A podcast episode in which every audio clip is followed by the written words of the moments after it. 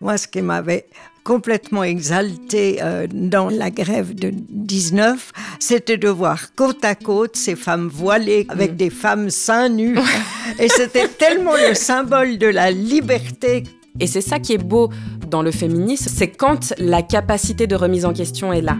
Et la capacité de faire bouger ses propres lignes et de dire je veux être acceptée, je dois accepter les autres. Della le podcast intergénérationnel de la Commission fédérale pour les questions féminines. L'une a 30 ans, l'autre 81 ans. La première est juriste, défenseuse des droits humains et maman. La seconde était journaliste, puis psychologue et active dans l'asile. Elle est aujourd'hui élue en ville de Genève dans le groupe Ensemble à gauche. Deux femmes issues de deux générations différentes sont à mes côtés pour parler de leur engagement dans la grève du 14 juin et particulièrement de l'inclusion des minorités au mouvement. Je suis Laure Gabu et dans ce tout premier épisode d'Elle à Elle, je reçois Myriam Mastour et Marielle Budry. Bonjour à vous. Bonjour. Est-ce que vous souhaitez qu'on se tutoie ou qu'on se vous voit? On se tutoie déjà. Tutoyons-nous, oui, ça me va. Très bien. Parce qu'effectivement, vous vous connaissez déjà, notamment pour avoir milité ensemble au sein de l'Association de défense du droit d'asile, Elisa Asile, et vous avez aussi défilé presque côte à côte à la grève féministe. C'est perdu. Myriam, lorsque je t'ai demandé avec qui tu voulais discuter, tu as proposé Marielle. Mhm. Est-ce que tu pourrais commencer par te présenter un peu plus amplement que ce que j'ai fait, puis raconter à quel moment tu as croisé le chemin de Marielle Budry et pourquoi tu as voulu qu'elle soit là aujourd'hui? Mhm. Oui, bah, merci pour l'invitation. Comme tu disais, Myriam Mastour, 30 euh, ans, trois enfants. Actuellement, on a le petit dernier avec nous dans le studio et on espère qu'il va rester bien endormi pendant tout le long. Je suis juriste et consultante sur les questions d'inégalité et discrimination. Je suis née et j'ai grandi euh, sur la côte. Mon engagement, il démarre euh, à l'âge de 13 ans, quand j'ai fondé ma première association, Étincelle d'Espoir, qui existe encore aujourd'hui. Puis j'ai fait mes études euh, à Genève, où j'ai rencontré mon conjoint. Mon engagement a pris plusieurs formes au fil des années, pour inclure ensuite les luttes euh, féministes, antiracistes, des droits humains de manière générale, et pour aujourd'hui en faire mon métier. Et euh, aujourd'hui, je vis euh, entre le Sénégal euh, et la Suisse, mais je milite encore beaucoup en Suisse. Donc moi, je me suis spécialisée pendant mes études en droit sur les questions de droit d'asile et droit des étrangers. Je me suis ensuite engagée auprès de l'association Elisa Asile en tant que conseillère juridique pour les requérants d'asile et les réfugiés.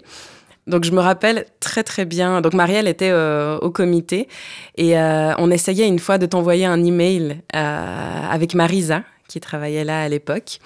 Et donc, on cherchait ton email et, euh, et en fait, ton email était, sauf erreur, celui de ton mari, de ton regretté mari. Et euh, je me rappelle l'avoir googlé. et c'est comme ça qu'on est tombé sur la page Wikipédia de ton mari et qu'on a vu que voilà, il s'était battu aussi pour euh, l'indépendance de l'Algérie. C'est juste? Dans mon lointain souvenir. C'était certainement qu'il a été engagé aussi contre la guerre d'Algérie, mais il, il s'était engagé pour la libération de des armées nazies, de la France des armées nazies. Après avoir fait un service militaire en Algérie, il avait débarqué euh, en Provence en 1944. Il y a eu un débarquement et remonté jusqu'en Allemagne. Mhm. Voilà, donc on avait découvert ça et voilà, toi et moi on s'est connus euh, ensuite dans les réunions des comités, euh, etc. Et voilà, je trouvais passionnant de pouvoir te côtoyer euh, au sein d'Elisa et ensuite au sein de la grève encore plus et d'avoir ce, genre de modèle. Merci beaucoup Marielle. Marielle, on a parlé de ton mari dont on n'a pas donné le nom. Peut-être est-ce que tu veux juste donner son nom mais aussi revenir sur ton parcours à toi? Comment tu es arrivée aussi dans le militantisme et euh, jusqu'à la grève féministe, déjà en 91 alors, euh, j'ai un parcours évidemment très différent de celui de Myriam, puisque moi, j'ai débarqué, disons, dans le militantisme vers 30 ans. Avant, j'étais vraiment plutôt apolitique, quoique quand j'analyse, j'avais plein de, de signaux. Euh, mais voilà, j'ai été prise dans la tourmente dans les grands changements euh, de 1968. Et j'ai vécu ça un peu de loin, mais après je suis partie en Suisse alémanique et j'ai entendu parler des mouvements de, euh, libération des femmes. Et après cinq ans de Suisse alémanique où euh, dans le journalisme je, je n'ai pas milité, je n'avais qu'une envie, c'est de militer d'abord au sein du MLF où je me suis sentie tout de suite chez moi. C'était vraiment ma lutte qui était dans mes tripes, qui, qui, était là en moi, mais qui ne s'exprimait pas. Ça a été fantastique, ça.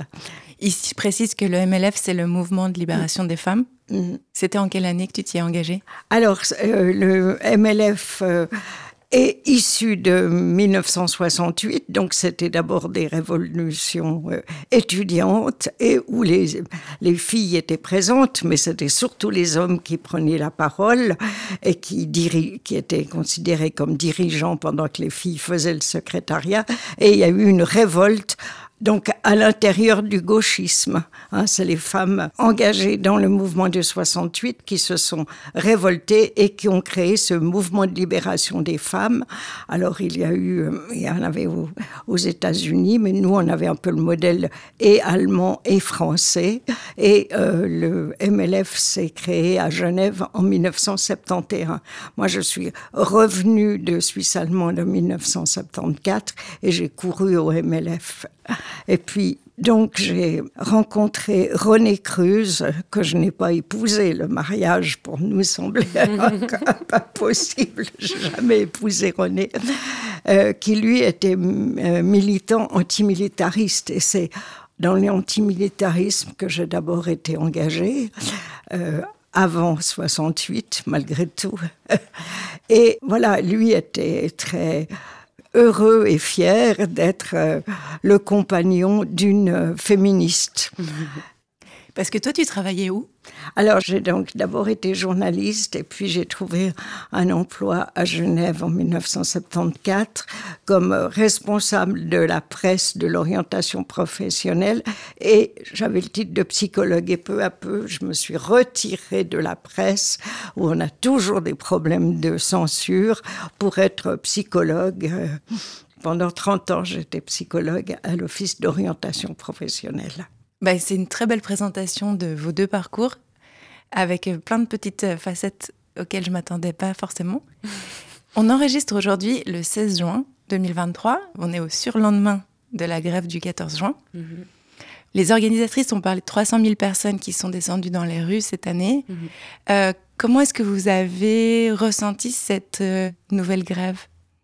Alors, avec beaucoup d'entrain, comme toujours étant aussi dans, le groupe d'organisation euh, de référence et suivant tout ça depuis des mois et des mois, c'est vrai que le 14 juin, pour nous, il dure euh, en tout cas six mois de, préparation. J'ai pas pu cette année m'impliquer euh, autant que certaines autres années au niveau de la grève, mais par contre, au niveau des foulards violets, oui, on en parlera peut-être après. Et voilà, je suis arrivée de Dakar quelques jours plus tôt et euh, je, suis venue et j'ai participé à, à, la journée, autant au pique-nique qu'à l'atelier euh, Pancarte Enfant. J'ai ensuite euh, pu lire un discours sur la scène pour le groupe de travail anti-racisme et les foulards violets.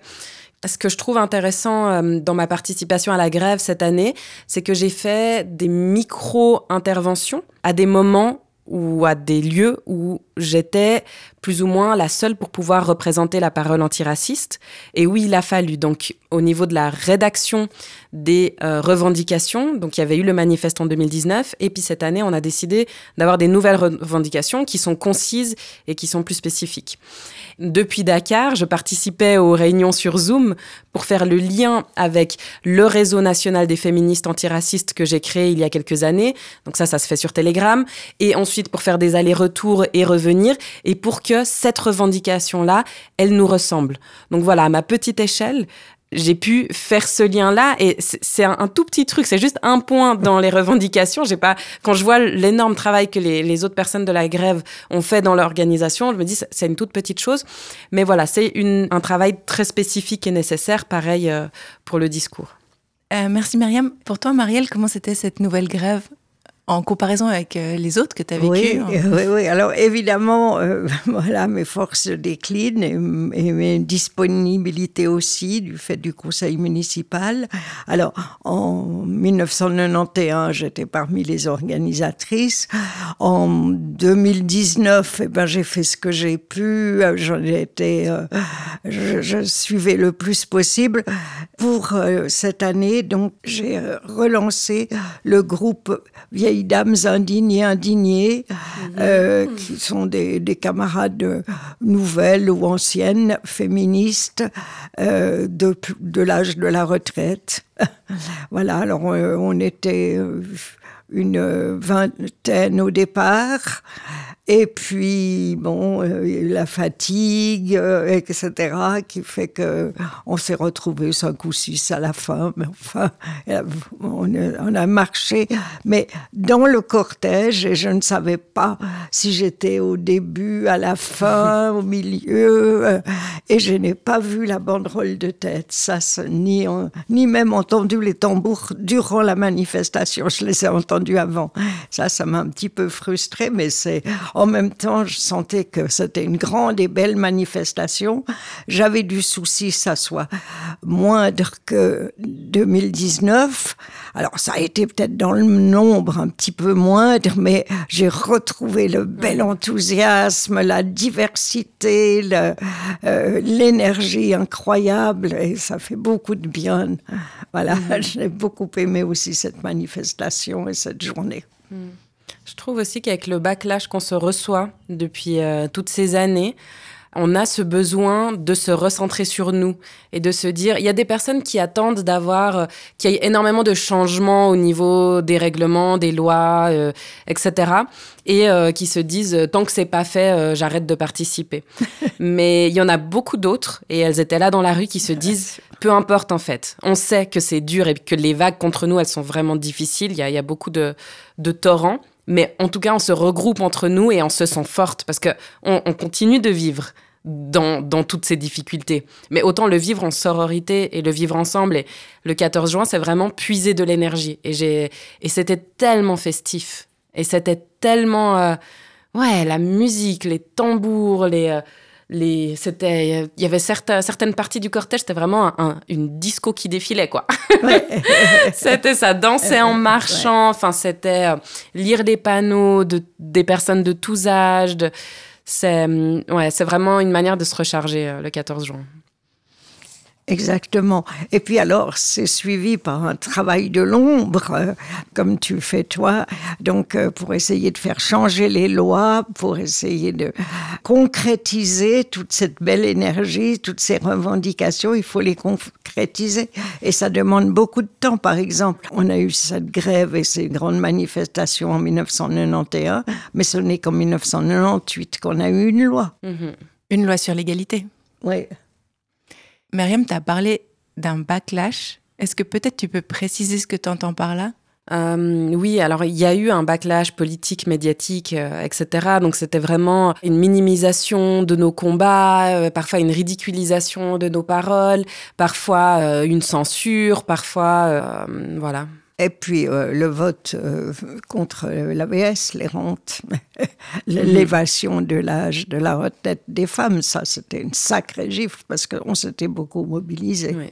Ouais, merci de préciser. Et donc par rapport à aussi euh, MeToo en 2017 et qui était un grand engouement.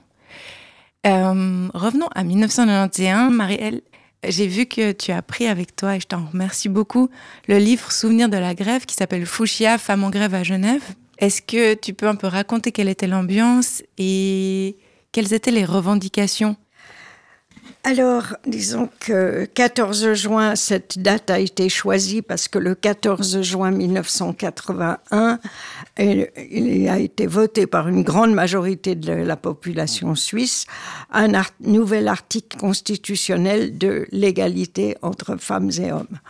C'est magnifique, mais on voyait rien changer à part ça. Donc, euh, peu à peu, euh, des femmes euh, ont exprimé leur mécontentement, surtout dans les milieux syndicaux.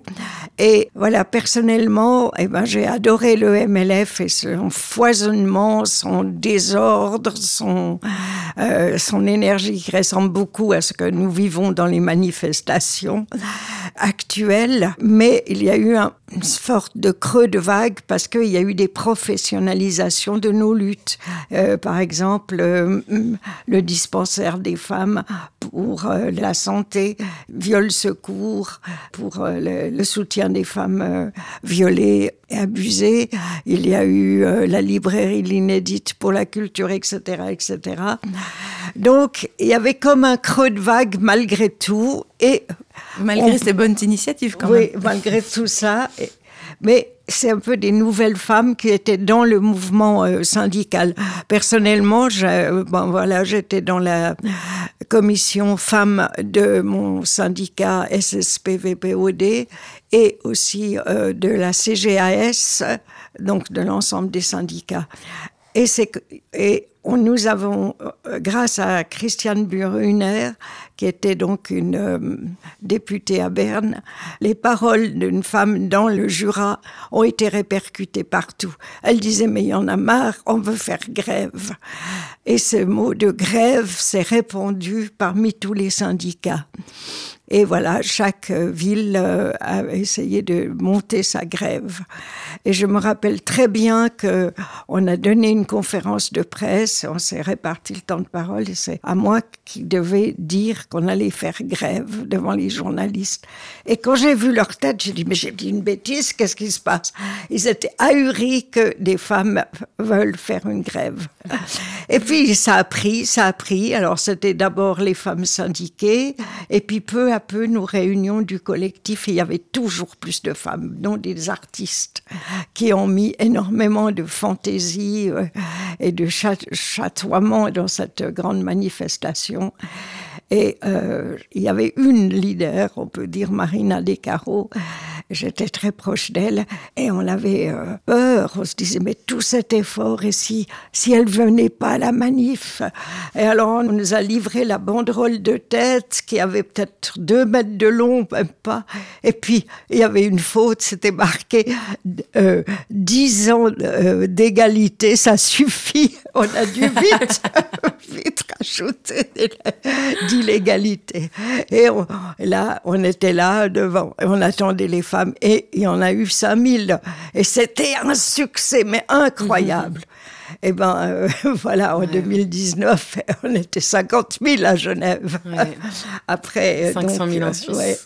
c'était aussi extraordinaire. De, mais voilà, il y a eu beaucoup plus de forces qui ont été mises euh, en jeu euh, pour organiser cette, la manifestation de 2019. Quoi. Ça, le mouvement a vraiment pris une très grande ampleur. Mhm.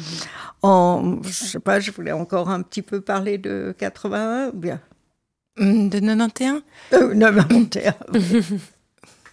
Euh, volontiers. On peut peut-être regarder aussi les manifestes que Mariam a mm. amené, les manifestes de 2023, aussi ceux de 2019, voir un peu les revendications d'aujourd'hui. Et peut-être, euh, Marielle, tu peux réagir par rapport aux revendications de 91. Oui, en, en 91, nous n'avions que neuf raisons de faire la grève. Alors peut-être tu peux les lire rapidement euh, par mots-clés. Bon, on a dit que la, démocratie était bafouée puisque c'était encore vraiment, il n'y avait aucune application de la Constitution de l'égalité des droits dans la réalité, que les salaires des femmes restaient inférieurs d'un tiers à ceux des hommes. Allez, un petit peu monter donc. Euh, nous revendiquons donc un milieu de travail où la protection de la personnalité soit effectivement garantie, halte au harcèlement sexuel dans le monde du travail, parler seulement de ça. Et puis on, on décrivait toutes les difficultés que les femmes rencontraient dans le monde du travail. Nous voulions des réelles possibilités de formation, de perfectionnement, de recherche recyclage et de promotion professionnelle. On s'est élevé contre le, travail de nuit et du dimanche. Le travail de nuit, ben, il a une loi à passer entre-temps. SOS crèche, toujours valable. Sécurité sociale, des discriminations injustifiables encore.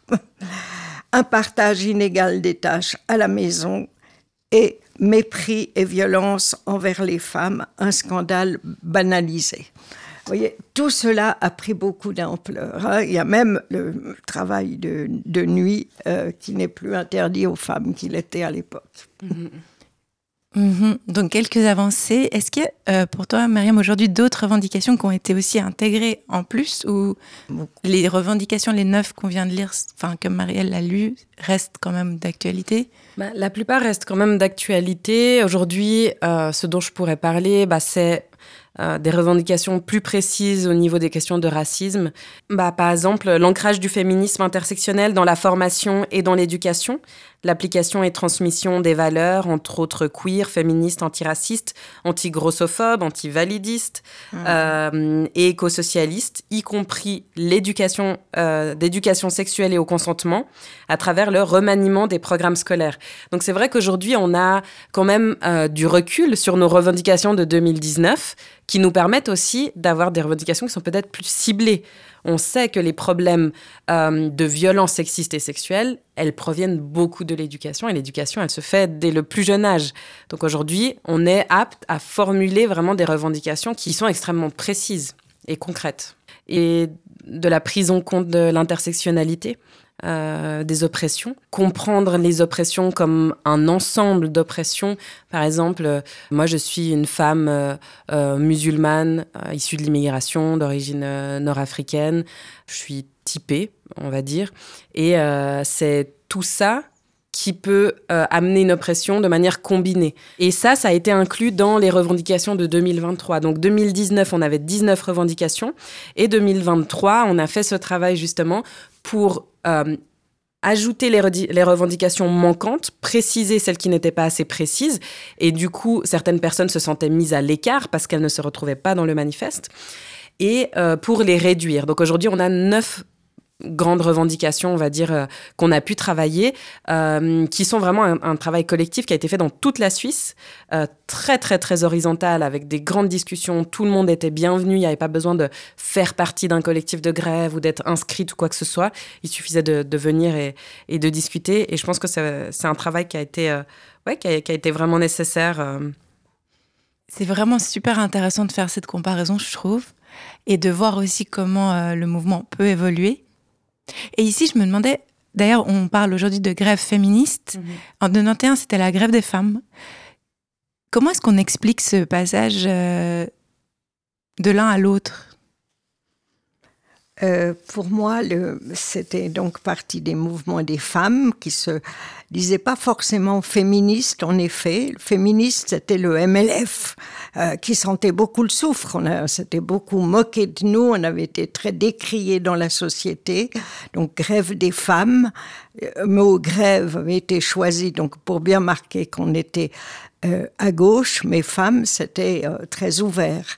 Et peu à peu, eh ben, est venue la problématique euh, donc des personnes qui ne se reconnaissent pas dans le mot femme, puisque elles ne sont, enfin, elles ne sont pas complètement femmes, elles sont mal à l'aise dans ce terme de femme. Et donc le mot féministe resserré, resserré et élargissait aussi, puisque toute personne qui euh, revendique les libertés et euh, se bat contre les oppressions euh, pouvait être euh, incluse.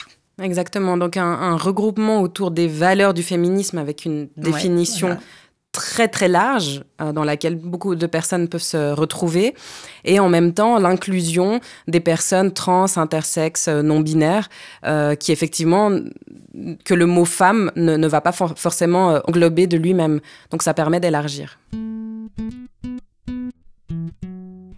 Avec Myriam, on voit quand même qu'il y a la question d'intégrer euh, des personnes racisées ou issues d'immigration au mouvement féministe et à la grève aussi.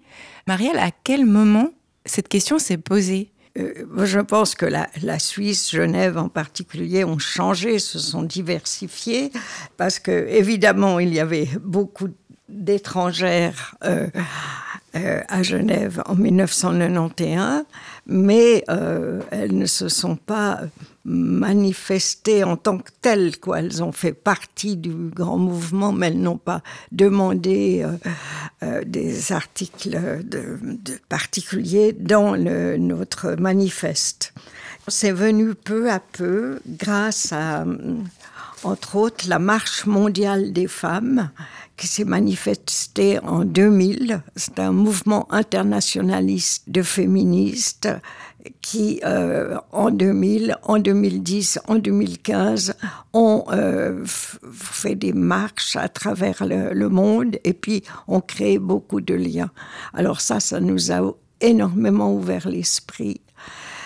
Ensuite, peu à peu euh, est venue aussi les, revendications des, personnes trans qui se sentaient à l'aise dans le mouvement féministe qui nous fréquentait. Les femmes, nous, nous étions euh, donc un peu élevées dans l'horreur du voile, signe de soumission des femmes. Nous avions été alertés dans les années 80 par des femmes algériennes qui luttaient pour contre les lois de la famille, c'est ainsi que ça s'appelait donc que les lois devenaient religieuses, dépendant de la religion musulmane. Et les femmes algériennes nous ont appelés au secours pour qu'on les soutienne. Elles sont venues ici. Nous avons été impressionnés par leur lutte. Et je veux dire, tellement impressionnés qu'il y a encore maintenant des femmes de ma génération qui ont beaucoup de peine avec le voile. Et euh, voilà, peu à peu, grâce aux femmes qui sont venues nous rejoindre dans le mouvement, et euh, surtout au magnifique travail qu'a fait Myriam et ses foulards violets, nous avons, euh, nous sommes élargis encore, nous avons élargi nos esprits, nos rangs, pour comprendre ces problématiques qui sont complexes qui font que certaines ne veulent pas suivre parce que c'est trop compliqué à comprendre, quoi. Oui, et les foulards violets, justement, ben, c'est quelque chose qui est très important pour toi, Myriam. Tu vas mhm. nous raconter aussi ce mouvement, à quel moment il s'est créé et mhm. pourquoi. Mhm. Il me semble que c'était donc avant l'initiative anti-burqa de février 2021 qui a été acceptée par le peuple la question du voile, elle continue à beaucoup diviser en fait les mouvements féministes. Avant de parler des foulards violets, est-ce que tu peux revenir sur ce débat mhm. et ta position là autour et euh, pourquoi ça a été assez difficile à faire accepter même chez les féministes? Mhm. Alors aujourd'hui, en 2023, je dirais pas qu'elle continue à beaucoup diviser les mouvements féministes. Et Marielle approuve de la tête. En tout cas, pas les mouvements. Euh, et d'ailleurs, ça s'est vu, tu mentionnes l'initiative euh, anti-burqa. Quand on a fait cette campagne, on a euh, pu rallier l'ensemble. Il n'y a aucune organisation féminine suisse qui s'est positionnée contre. donc au niveau des mouvements, non, le travail de fond a été fait. Toutes les personnes de bonne de bonne intention, on va dire, ou, sans mauvaise foi, si on peut dire, qui ont accepté, comme Marielle le disait tout à l'heure, euh, par exemple, les femmes plus âgées qui ont une histoire aussi avec la question du voile, qui, qui ont eu un appel à l'aide dans euh, des femmes algériennes, de remettre en question cette position et de nous écouter, nous, cette nouvelle génération qui leur dit, mais nous aussi, on soutient les femmes qui veulent enlever le voile. Bien sûr, nous, on est pour la liberté de choix. Et aujourd'hui, nous, on est une nouvelle génération. On est des, euh, on est musulmanes, on est suisse. Je précise juste que je porte pas le voile. Hein. Si jamais pour les personnes qui écoutent, c'est vrai qu'on me voit pas. Euh, on est musulmane, on est, on est suissesse ou euh, en tout cas on vit en Suisse, on a une citoyenneté suisse et pour nous ce qui est important c'est la liberté de choix. Donc la liberté de pouvoir le porter et de pouvoir faire toutes les activités qui sont permises à tout le monde en le portant et la liberté de pouvoir l'enlever. Donc nous on se bat systématiquement avec les femmes iraniennes, avec les femmes afghanes, avec toutes les femmes qui se battent contre contre en fait le contrôle de leur corps. Donc voilà, les foulards violets, c'est né en fait en 2019 quand la loi sur la laïcité a été adoptée à Genève qui interdisait dans les faits aux femmes euh, qui portent le foulard de pouvoir travailler avec leur foulard. Donc ça interdit tous les signes ostentatoires en théorie, mais on l'a vu dans les débats parlementaires, c'était uniquement le voile qui était visé et on le voit dans la pratique, c'est uniquement le voile qui est visé. Donc tu peux travailler avec une croix, tu peux travailler avec d'autres signes religieux, mais euh, le foulard, non. Euh, et donc c'était une injustice qui était tellement grande et tellement grave et les, les communautés musulmanes se sont mobilisées vraiment à Genève contre cette loi. C'était en quelle année? C'était en 2019. C'était vraiment quelques mois avant la grève que ça a été adopté. Ok, et c'est à ce moment-là, du coup, que vous vous êtes aussi rallié ou rapproché de la grève ou toi, tu étais déjà impliqué dans l'organisation? Alors, moi, j'étais pas impliquée dans la grève. Et euh, donc, quand j'ai vu qu'il y avait une grève féministe qui s'organisait, j'ai créé un groupe WhatsApp où j'ai ajouté les personnes, des femmes musulmanes qui étaient actives par-ci, par-là. Hum, des personnes, par exemple, comme Inès Elchik, qui s'est battue euh, aussi contre la loi sur la laïcité, que je ne connaissais pas personnellement, mais je voyais bien qui c'était. Et j'avais son numéro, je l'ai ajouté dans le groupe. Et pour leur dire, il y a une grève féministe qui arrive il faut absolument qu'on puisse amener la question du foulard. Et hum, donc voilà, la question s'est posée est-ce qu'on fait des enfin, est-ce qu'on inclut différentes associations et tout? On a dit non. On va créer notre entité qui a son identité propre parce que c'est quelque chose de révolutionnaire qu'on propose ici. Les Foulards Violets, c'est un collectif féministe et antiraciste de personnes musulmanes ou non qui portent le foulard ou non, mais solidaires avec celles qui font le choix de le porter. Et que le centre de notre engagement, c'est vraiment la question de la liberté. Voilà. Et c'est comme ça qu'on a participé le 14 juin 2019 à la grève et c'était assez incroyable parce que notre, il y a des personnes qui nous ont dit vraiment votre euh, partie du cortège était tellement festive et tellement brillante et tellement joyeuse. On s'attendait pas à voir des femmes euh, qui portent le foulard, qui se comportent de cette manière, qui prennent la rue. Déjà, c'était quelque chose de prendre la rue pour toutes les femmes, parce que c'est pas un espace qui est fait pour nous et qui est. Mais en plus, ces personnes-là. Je peux rajouter quelque chose justement. Moi, ce qui m'avait complètement exalté euh, dans le, la grève de 19, c'était de voir côte à côte ces femmes voilées que tu viens de décrire avec des femmes seins nus. Et c'était tellement le symbole de la liberté ce que nous revendiquons donc depuis le MLF, c'est laissez-nous être comme nous voulons, laissez-nous la liberté de nos corps et de nos comportements. Ouais. Et c'est très intéressant parce que justement, je disais tout à l'heure, on a fait ce travail avec les féministes suisses de manière générale pour faire comprendre la question du foulard, mais à l'interne des foulards violets, on a aussi eu des discussions sur euh, les fémènes, sur les seins nus, sur... On ah a eu aussi ces discussions-là. Et, et c'est ça qui est beau dans le féminisme, c'est quand la capacité de remise en question est là et la capacité de faire bouger ses propres lignes et de dire je veux être accepté, je dois accepter les autres. Mais pourquoi? Parce que j'ai des valeurs, mais quelles sont mes valeurs? Et ouais, c'est ça que je trouve beau dans nos mouvements. Vous me mettez un peu des frissons avec tous ces souvenirs qui reviennent. Euh, on a parlé de l'inclusivité ou de l'inclusion au mouvement de plus en plus de minorités. Est-ce que aujourd'hui il y a encore une capacité d'élargir la grève du 14 juin à un public euh, encore plus large? Oui, je pense que la question des LGBTQI, etc., n'est pas encore bien, bien inclus. Il y a encore beaucoup de travail à faire. Il y a encore beaucoup de femmes qui ne comprennent pas la souffrance des personnes qui ne sont pas dans le moule. Euh, dans le fond, euh, s'attaquer au patriarcat, c'est aussi s'attaquer à la division de la société en femmes et hommes. Et euh, tout, tout, cela ébranle profondément nos, euh, nos connaissances, nos sentiments. Donc il y a vraiment quelque chose de très fort qui est en train de se passer, aussi dans l'écriture, par exemple, quand on ne veut plus toujours il ou elle. beaucoup de gens se reconnaissent pas. c'est un mouvement fantastique, mais extrêmement complexe, donc euh, on doit encore beaucoup y travailler. Et puis juste encore, j'ai appris que les, les, femmes racisées asiatiques avaient aussi leurs revendications. Quand on dit racisée, on voit toujours tout de suite une, une africaine, une femme noire.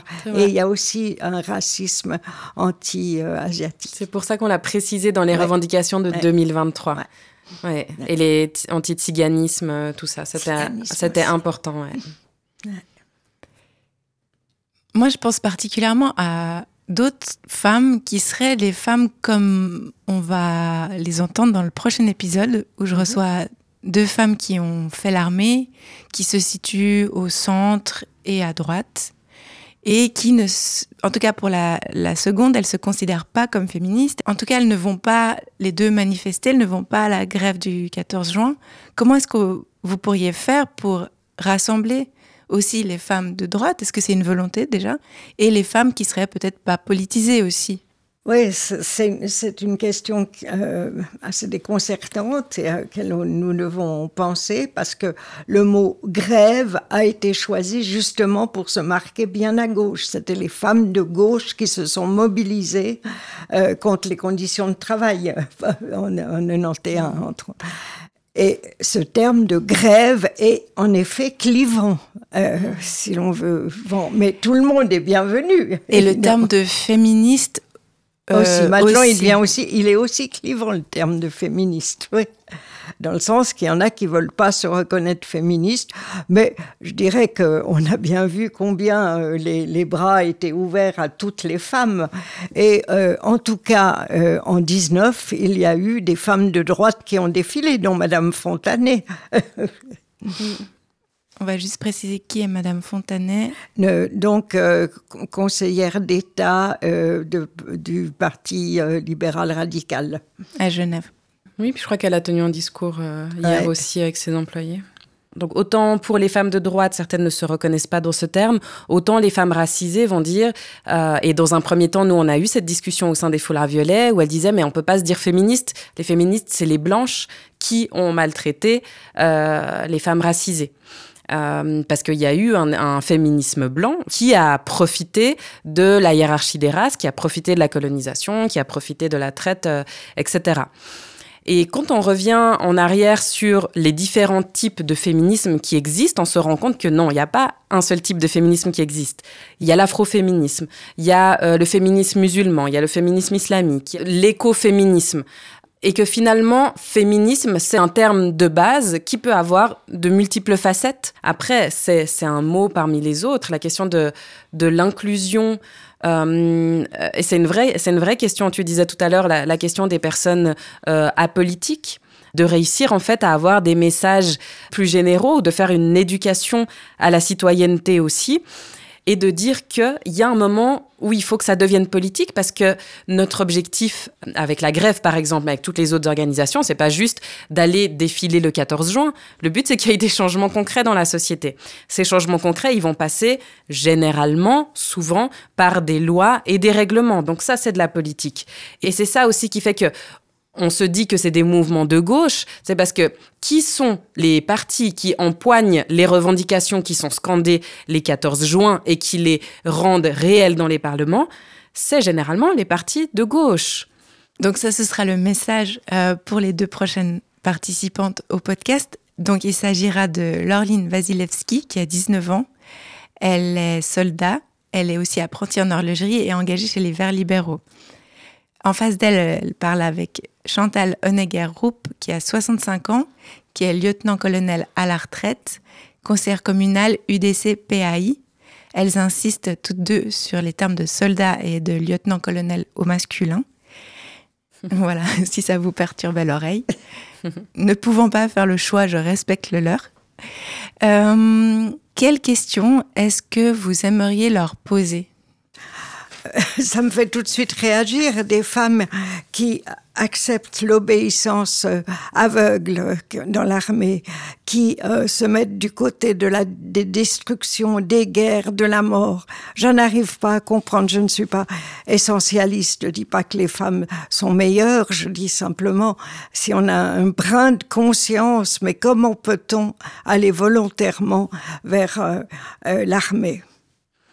Alors moi j'aurais une question sur, euh, sur les montants alloués euh, à l'armée. J'entends qu'on puisse euh, vouloir faire l'armée, je, je, le comprends pas forcément, mais je l'entends. Mais voilà, dans une société où les fonds ne sont pas infinis, la part de, de l'argent public qui est alloué à l'armée est quand même extrêmement grande. Et d'un point de vue de justice sociale et d'équilibre, en fait, d'équité, quelle est votre position en fait sur, sur cette répartition? Merci beaucoup. Bah, je leur poserai la question et elles y répondront euh, la semaine prochaine. Bah, on les remercie d'avance alors. Avant euh, de terminer cet entretien, je voulais savoir si vous aviez l'une et l'autre euh, soit une question, soit un conseil pour la génération d'avant, la génération d'après, ou simplement pour vous comme personne, Marielle et Myriam. Ouais, moi j'ai une, une, question pour toi, Marielle, que je me pose depuis de nombreuses années par rapport à toi et par rapport à d'autres personnes de ta génération qui n'ont pas arrêté.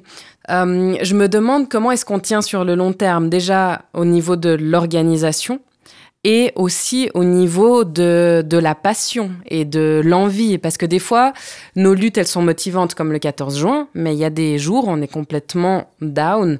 Euh, donc, je, je, trouve comment tenir. Enfin, comme je disais, j'ai débuté, ça fait plus de 10 ans. Mais J'aimerais bien avoir ta recette pour tenir jusqu'à 81 ans. euh, moi, je ne suis pas d'un caractère très passionné. Je suis un caractère enthousiaste. Il y a une différence. Je m'engage pas de. Alors moi, je suis le feu. oui, voilà. oui, je pense j'ai beaucoup euh, fréquenté de femmes euh, pleines de feu comme toi, mm. mais qui avaient des rages épouvantables des, après des suivis de, de moments de dépression et ça certaines ont quitté parce que c'était trop fort, elles vivaient trop fort. Moi, j'avais ma... bon, je me cite en tout cas pas au modèle, c'est mon caractère, je dirais, plus superficiel. J'avais mes... ma, ma, famille, mon travail et, ma militance. Euh, mhm. voyez, je, je, répartissais, euh, bien, je mettais pas tout dans, dans le même panier. Mhm.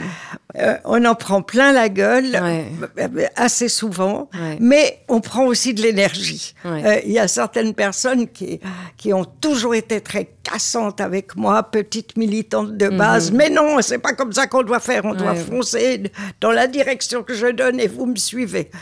Et puis, il y avait tout de même de l'énergie, tout de même mhm. des très bons moments de, mhm. festifs. C'est ça le féminisme. Je trouve que ça doit être festif. Euh, à chaque fois que ça l'a été, ça m'a donné énormément d'énergie. Mais voilà, il y a aussi le travail de, euh, par exemple, des juristes qui, qui, élaborent les lois. Je ne pense pas que ça soit très festif à ce mhm. moment où vous, vous, écrivez des lois, mais c'est tellement utile. Mhm. Et on sent euh, l'énergie des autres qui ne sont euh, plus dans l'ombre, mais qui travaillent aussi. Oui. Bah, je te remercie pour cette réponse. Je vais méditer tes conseils, en tout cas.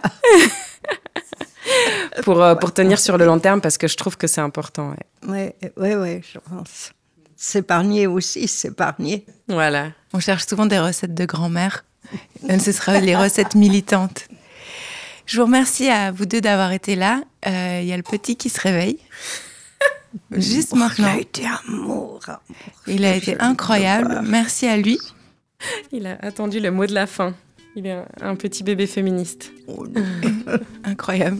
Merci beaucoup. Merci Myriam, c'était vraiment un très bel échange. Merci, j'ai beaucoup apprécié aussi. À très bientôt. C'était Delaël, le podcast intergénérationnel de la Commission fédérale pour les questions féminines, avec Myriam Mastour et Marielle Budry. Production Audio Sensible, réalisation et entretien Laure Gabu, musique Christina Baron, mix Julien Matet, assistante Erika Berazategui. Retrouvez tous les épisodes en français et en allemand sur comfem.ch. À bientôt!